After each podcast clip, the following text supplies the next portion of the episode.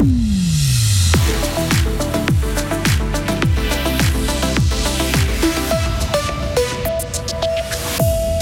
Ils n'ont pas fait qu'écouter de la musique. Des élus fribourgeois ont suivi la lande vert au Sénégal, l'occasion d'échanger avec leurs homologues africains. La main-d'œuvre est une denrée rare en Suisse et ce n'est pas prêt de s'arranger avec la retraite des baby-boomers. Les bombes continuent de tomber sur la bande de Gaza et ce n'est pas prêt de s'arrêter. Israël exclut tout cessez-le-feu. Il va beaucoup pleuvoir euh, ce matin, maximum 12 degrés avec du vent. Et puis demain, jour de la Toussaint, nous devrions être au sec euh, jusqu'en soirée. Mardi 31 octobre 2023. Bonjour Sarah Camporini. Bonjour Mike, bonjour à toutes et à tous. tous. Les voyages font aussi partie de leurs fonctions. Deux conseillers d'État, Olivier Curti et Romain Collot, ainsi que la présidente du législatif, Nadia Savary, viennent de séjourner pendant neuf jours au Sénégal avec la Lande Vert, corps musical officiel du canton en tournée. Une tournée qui a pris fin dimanche dernier, l'occasion pour les élus de représenter officiellement le gouvernement et le législatif durant ce voyage. Mais ça a un coût. Frédéric Antonin. L'État de Fribourg a pris en charge les frais de voyage des trois membres des autorités, 8700 francs au total pourquoi n'ont-ils pas payé de leur ce séjour Eh bien parce qu'il s'agit d'un voyage mené dans le cadre de leurs fonctions, explique la chancelière Danielle Gagnon-Morel. Et le but de cette tournée n'était pas que musical. Il y a eu tout un projet humanitaire qui est soutenu par la Lande Vert, un projet qui est porté par l'association Nouvelle Planète, pour laquelle la Lande Vert a récolté des fonds. L'État s'est aussi associé à cette collecte de fonds. Alors ils sont allés voir sur place ce projet lui-même, ils sont allés à la rencontre des personnes dans la région, ils sont allés à la rencontre d'un certain nombre d'autorités qui ont permis vraiment euh, d'être proche de la réalité de ce pays. C'est quand même un voyage un peu particulier. Ce n'est pas que aller suivre des concerts ailleurs. C'est vraiment une découverte d'un monde un peu inconnu, il faut le dire. Les deux conseillers d'État et la présidente du Grand Conseil ont aussi eu l'occasion de visiter le port de Dakar grâce à l'ambassade suisse, au lieu économique du pays.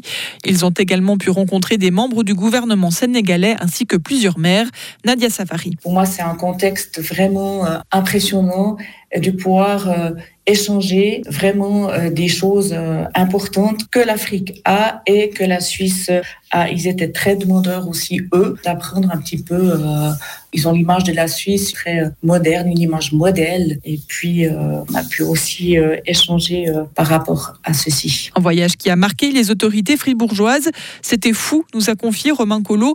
Il dit ne jamais avoir vécu quelque chose d'aussi fort dans le cadre d'un voyage. Et ce genre de voyage n'est pas fréquent selon Daniel Gagnon-Morel. Le dernier a eu lieu en 2018, aussi sur invitation de la Lande Vert. C'était en Inde. Nettement plus près maintenant, Sarah, cet accident survenu hier vers 18h devant le restaurant La Croix Blanche à Posieux. Une voiture a heurté un piéton qui a dû être hospitalisé. La route cantonale est restée fermée durant deux heures pour les besoins de l'intervention. Elle n'est plus toute jeune. L'Union des paysans fribourgeois célèbre ses 175 ans cette année, avec plusieurs actions comme cette expo de portraits de paysans toujours visible à l'atelier, ancien musée Gutenberg.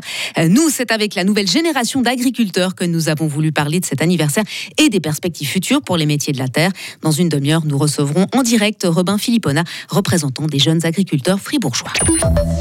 Où sont passés les candidats? La Suisse romande est confrontée, comme l'ensemble du pays, à une forte pénurie de main-d'œuvre. Selon l'étude sur le PIB rom en 2023 des banques cantonales, 120 000 emplois sont vacants dans le pays, dont 25 000 en Suisse romande. Des chiffres jamais atteints en 20 ans. Jean-Pascal Bechler, coordinateur du projet PIB roman et conseiller économique à la Banque cantonale vaudoise. On a créé beaucoup d'emplois ces dernières années. On a eu la chance aussi d'avoir une démographie très dynamique qui a permis d'occuper ces emplois. Mais cette euh, démographie, notamment à alimenté par l'arrivée de personnes euh, d'autres pays très qualifiées, finalement a juste suffi à satisfaire la demande. On voit que le taux de chômage est vraiment un plus bas depuis 20 ans. Et ça, c'est lié aussi à un autre facteur qui commence à être important aujourd'hui, c'est le départ à la retraite des baby boomers. Et les perspectives sont pas très optimistes parce que ça va se poursuivre. Ces départs à la retraite, il y a peu de gens qui viennent d'ici pour les remplacer sur le marché du travail. Euh, l'immigration est quand même mesurée, donc on attend une croissance en baisse de la population active face à des perspectives de création d'emplois qui aujourd'hui sont bonnes. Donc le nombre de places vacantes ne va pas se réduire fortement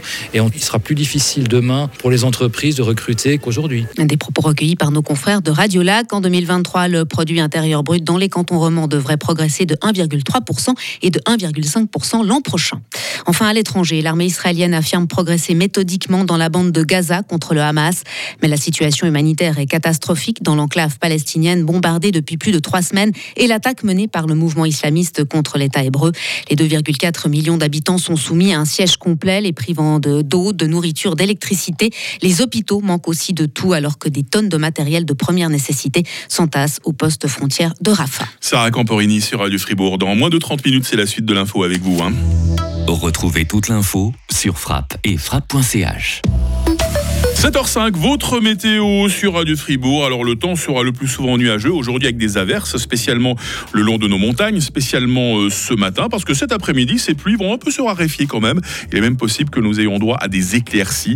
Et toute la journée, le vent d'ouest va être modéré à fort. Attention au plus léger. Il fait actuellement 5 euh, degrés à Bulle, 6 à Romont, 7 à Fribourg. Il fera dans quelques heures 9 degrés à Charmey, 11 degrés à Fribourg et 12 degrés à Morat. Euh, demain, mercredi, ce sera le jour de la Toussaint. Il y aura de belles éclaircies en matinée. Pas besoin parapluie pour aller à la messe.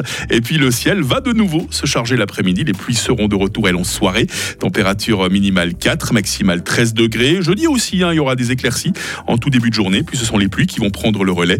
Maximum 13 degrés. Euh, ce temps changeant, nous le retrouverons encore vendredi et samedi avec un mercure en baisse à 10 degrés et de la neige à 1100 mètres. C'est vrai que nous serons bientôt au mois de novembre. Hein. Nous sommes le 31 octobre aujourd'hui, 304e jour. Nous sommes mardi.